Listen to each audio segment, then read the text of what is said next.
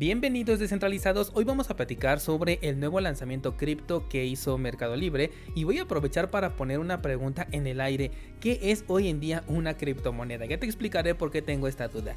Vamos a platicar también con datos en la mesa sobre la centralización actual tanto de Ethereum como de Solana, todo esto a raíz de una respuesta que dio el CEO de Coinbase en contra de bloquear las transacciones de Ethereum a nivel de protocolo. Muy interesante esto que te voy a platicar el día de hoy. Muchas gracias por acompañarme, esto es Bitcoin en español, episodio 623.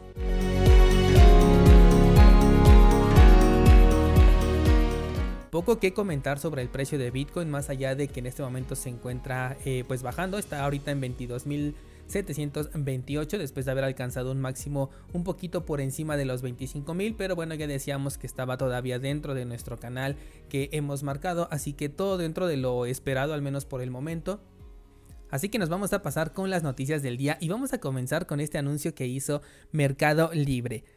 Y es que resulta que por lo menos en Brasil ya se anunció el lanzamiento de Mercado Coin, que va a ser una criptomoneda emitida como un token ERC20, es decir, de la red de Ethereum, que servirá dentro de la plataforma para brindar beneficios primero a los compradores y posteriormente también hacia los vendedores. El token se va a vender directamente en la plataforma de Mercado Pago a un costo de 0.10 dólares, precio inicial, ya que de ahí van a dejar que la oferta y la demanda se encargue de brindarle un precio. No se habló de cuál va a ser la emisión total de esta moneda, tampoco del circulante total, o mejor aún de cuántos se van a quedar ellos en su poder, aunque esto sí es posible saberlo, pues al tratarse de un token emitido directamente por ellos, pues tienen el 100% del control de estos tokens, porque cada compra que la gente haga, pues será dinero recibido única y exclusivamente por la plataforma de Mercado Pago.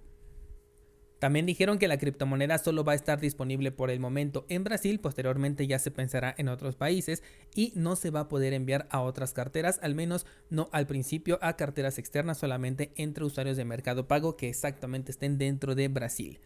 Em, descentralizados, a pesar de que estoy en este sector 24/7, debo de confesarte que ya no sé lo que es una criptomoneda y es que en un inicio le dijimos criptomoneda a Bitcoin, un activo descentralizado, resistente a la censura y sin emisiones preferenciales. Después ya le quitamos atributos a esta definición porque le dijimos criptomoneda a tokens digitales que eran centralizados como por ejemplo Ripple, que no son resistentes a la censura como por ejemplo Tether, o bien con emisiones preferenciales como por ejemplo Ethereum. Ahora hasta le decimos criptomoneda a un token digital que no puede salir de un solo país, no se puede mover a otras carteras, es completamente permisionada, es centralizada, censurable, de emisión 100% preferencial. O sea, ¿qué pasó con el término criptomoneda? ¿Acaso también le afectó la volatilidad y se desplomó su prestigio? Esta es la razón por la que los maximalistas dividen mucho a Bitcoin de lo que es cripto, porque la verdad es que ya nada tienen que ver uno con el otro. Ya estamos hablando de cosas completamente distintas, con objetivos totalmente diferentes y con intenciones también diferentes que nada se parecen. Cripto hoy en día es la forma en la que una empresa o un emprendimiento incluso puede salir a la bolsa, si me permites esta comparación, vendiendo el valor positivamente especulativo de su proyecto. Es decir, que te venden la idea de que algún día les puede ir bien y por ello pues te ofrecen boletos de lotería. Claro, en el caso de Mercado Libre es ya una super empresa completamente consolidada, pero es como si saliera dos veces a la bolsa, porque ¿de dónde sacaron esos tokens? De un enter en la computadora y después supongamos que sacan una emisión inicial de no lo sé, 500 millones de tokens a un precio inicial de 0.10 centavos de dólar donde todas las ganancias iniciales van a ser 100% para la empresa con una inversión prácticamente ridícula para la empresa de la que estamos hablando. Hasta yo me sentí maximalista con este comentario, pero en serio, con estos nuevos desarrollos ya no sé lo que es una criptomoneda, o sea, el término ya no encaja ni con uno, ni con otro, ni con otro porque incluso ahora parece que aquello a lo que antes le llamábamos puntos, como esos que se canjeaban en el súper por dinero virtual o por promociones, pero exclusivamente dentro del establecimiento, ahora hasta eso le llamamos criptomoneda. ¿Hasta dónde cayó la popularidad de este término? Vamos con la siguiente noticia y esta es bastante interesante, pero va a ser más interesante por los datos que por el titular, porque el titular nos dice, el CEO de Coinbase prefiere cancelar el staking de Ethereum 2.0 antes que elegir la censura on-chain. Digo que el titular no es interesante porque el CEO de Coinbase no puede cumplir esta, esta idea que tiene en la cabeza y que nos comparte.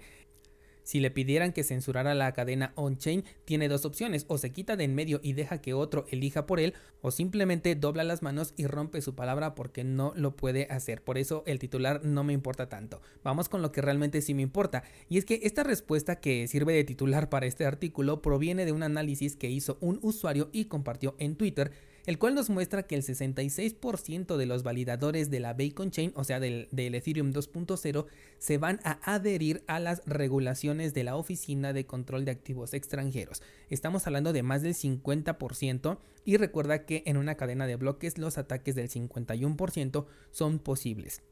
Bueno, pues el 66% en Ethereum 2.0, ese que apenas se va a lanzar el próximo mes, ya está 100% confirmado que se va a adherir a las regulaciones que se le quieran imponer. ¿Y por qué te digo que está 100% confirmado? Bueno, pues porque ese 66% de validadores son centralizados, son empresas o personas públicas que tienen que cumplir con lo que se les asigne como regulación sí o sí. Estamos hablando de empresas como Coinbase, KuCoin, Poloniex, Lido, Kraken, el propio Vitalik Buterin, Binance por supuesto, Bitstamp, Huobi, entre algunos otros que son un poquito menos conocidos. Es por ello que se le soltó esta pregunta al CEO de Coinbase de qué preferiría, si cerrar los servicios de staking o bien acatar las órdenes de la Oficina de Control de Activos en caso de que les, les diera una orden, y de ahí es donde proviene la respuesta que le da el titular a este artículo. Yo puedo decir que una de dos o piensa renunciar y esta decisión no la va a tener que tomar él, o bien nos está mintiendo. Pero volvamos a lo que es interesante, que son los datos. Y es que mucho te he hablado ya de la centralización de Ethereum en la versión que todavía no está corriendo en Mainnet. Esos datos, que son de acceso público y verificables, nos demuestran que la red ya está centralizada a día de hoy y responderá a cualquier regulación que se le imponga porque está controlada por actores que son completamente centralizados. Y eso no es todo, te traigo otra noticia con otro análisis hecho a la información actual de Ethereum, la cual nos arroja datos también súper interesantes. La cuenta oficial de Mesari, que es un servicio de análisis de información, publicó que el 69% de los nodos de Ethereum están alojados en servicios en la nube, es decir, del tipo Amazon Web Service, que de hecho es el más utilizado con un porcentaje del 52% de la totalidad de nodos que están en la nube, y otros servicios como Hetzner, Oracle, OVH, Google, entre algunos otros solamente el 32% está en un nodo residencial. De esos servicios que están alojados en la nube provienen aquellos nodos que alojan a las aplicaciones descentralizadas. ¿Recuerdas por ejemplo el caso de censura de Metamask hacia los usuarios venezolanos?